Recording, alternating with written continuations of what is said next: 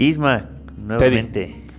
Nuevamente aquí para el podcast diario. Para el podcast diario. ¿Algún tema, temita muy interesante que surgía así hace, hace minutos es la importancia de ser un influencer, creador de contenido, ¿no?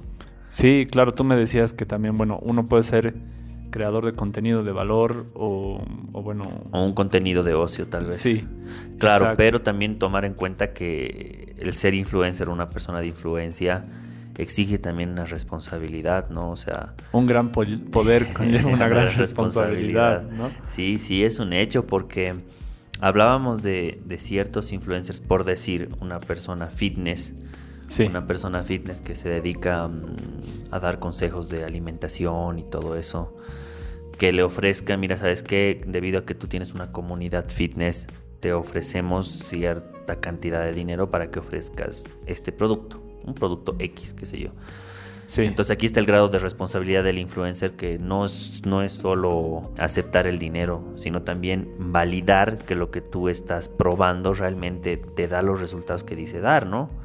Claro. Aquí hablamos de una responsabilidad que tiene que tener la persona de influencia en aportar a su comunidad un contenido real, una experiencia real, porque finalmente si te toman como referente es porque tal vez en algún momento quieran ser como tú, en este caso retomando el tema del, sector fitness, estamos considerando que, que das, das validez a que el, el producto funciona.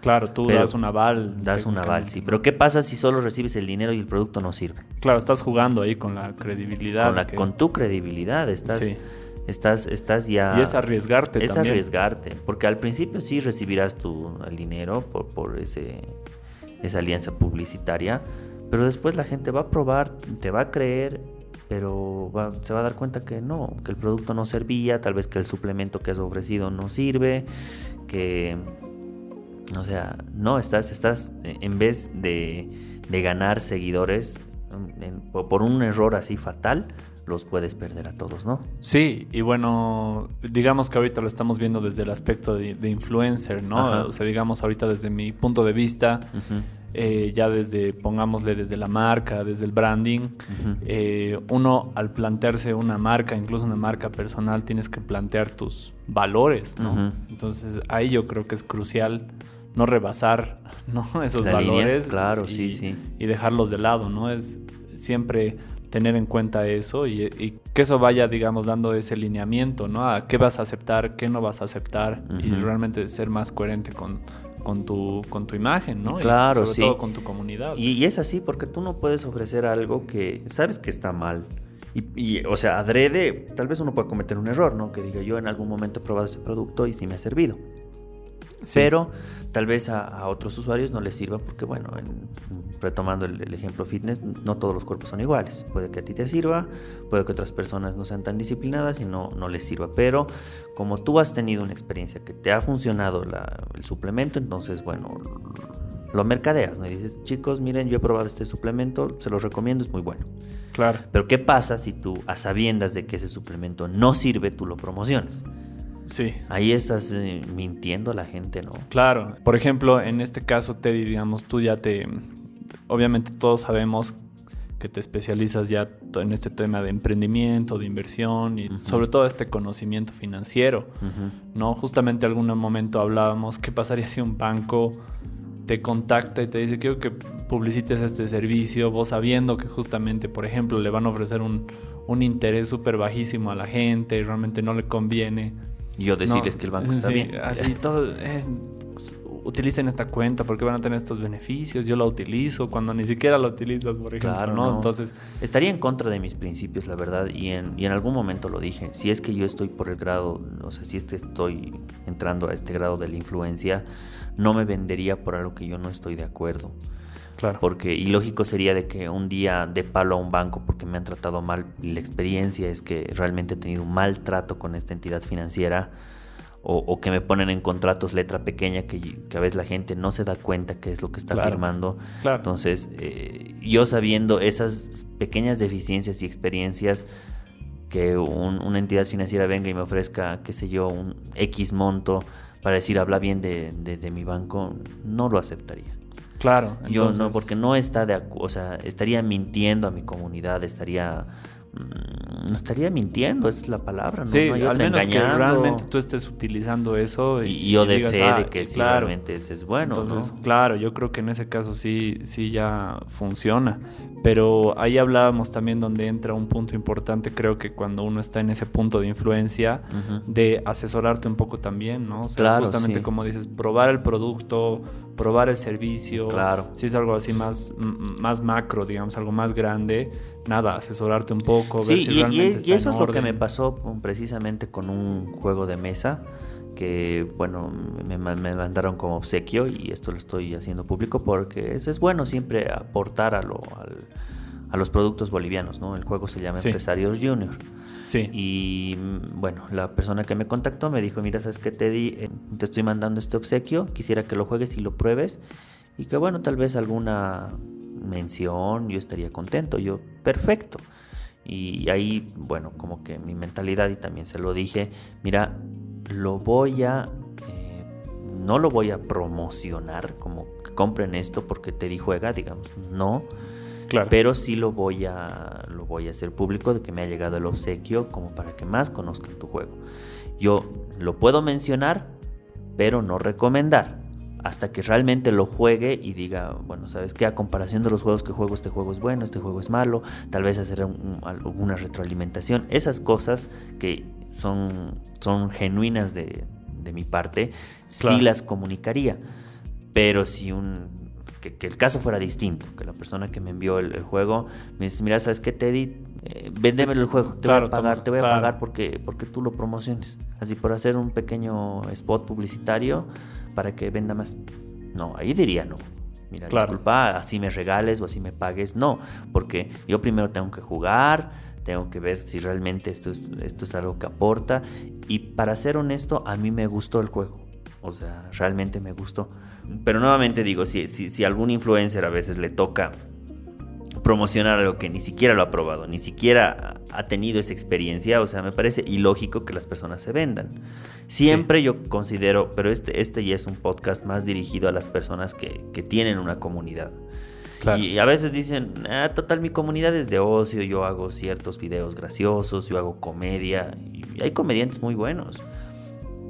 Pero que al comediante le hagan, qué sé yo, vender suplementos o que al comediante le hagan vender ollas. No, pues, no, yo creo que... Claro, ahora imagino que justamente hablábamos en algún momento, tú es eh, de, de cómo vas a monetizar, digamos, ah, claro. O sea, ya tiene que haber como que un plan anterior, un plan previo a que llegues a cierta comunidad. Así que imagino que debe haber gente que tal vez, claro, genera una comunidad de manera por ahí inesperada, sin mucha sin mucho sustento, ¿no?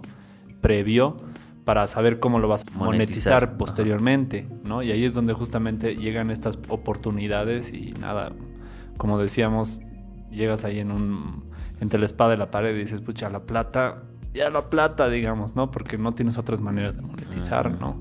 Pero tiene un riesgo, tiene un riesgo y esto lo hemos visto cuando hemos visto ciertas promociones de personas de influencia.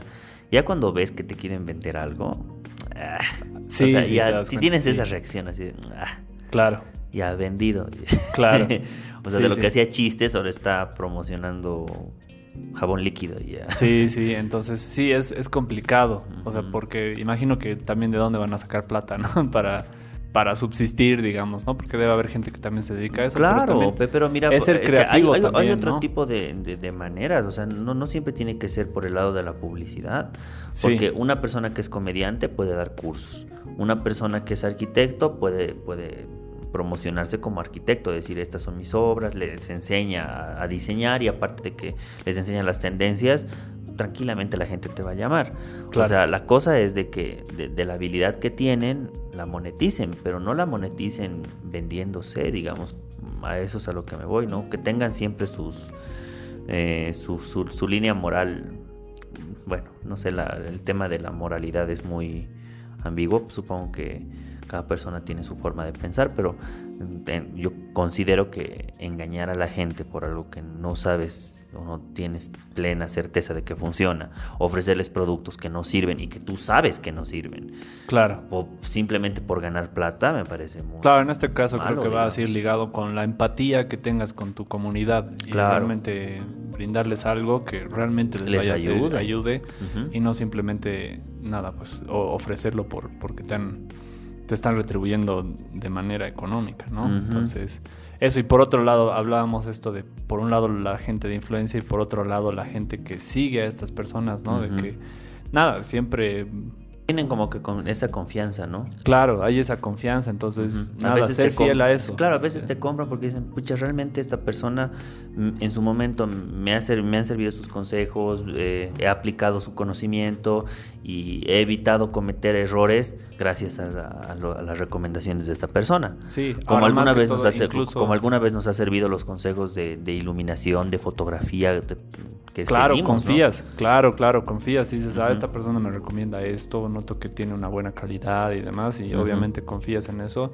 Y nada, va, va- este podcast creo que va por, por eso, ¿no? De, de Que, si van a tener su comunidad, sean fieles también a su Sí, comunidad. y- Porque esas personas están tomando el tiempo para seguirte, para ponerte un like, para comentar.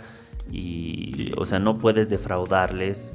Hay cierta Sí. fidelidad, Hay ¿no? cierta Entonces, ser responsable con eso, ¿no? Creo que tengan es una responsabilidad, a todas las personas de influencia, tengan ese grado de responsabilidad, ¿no?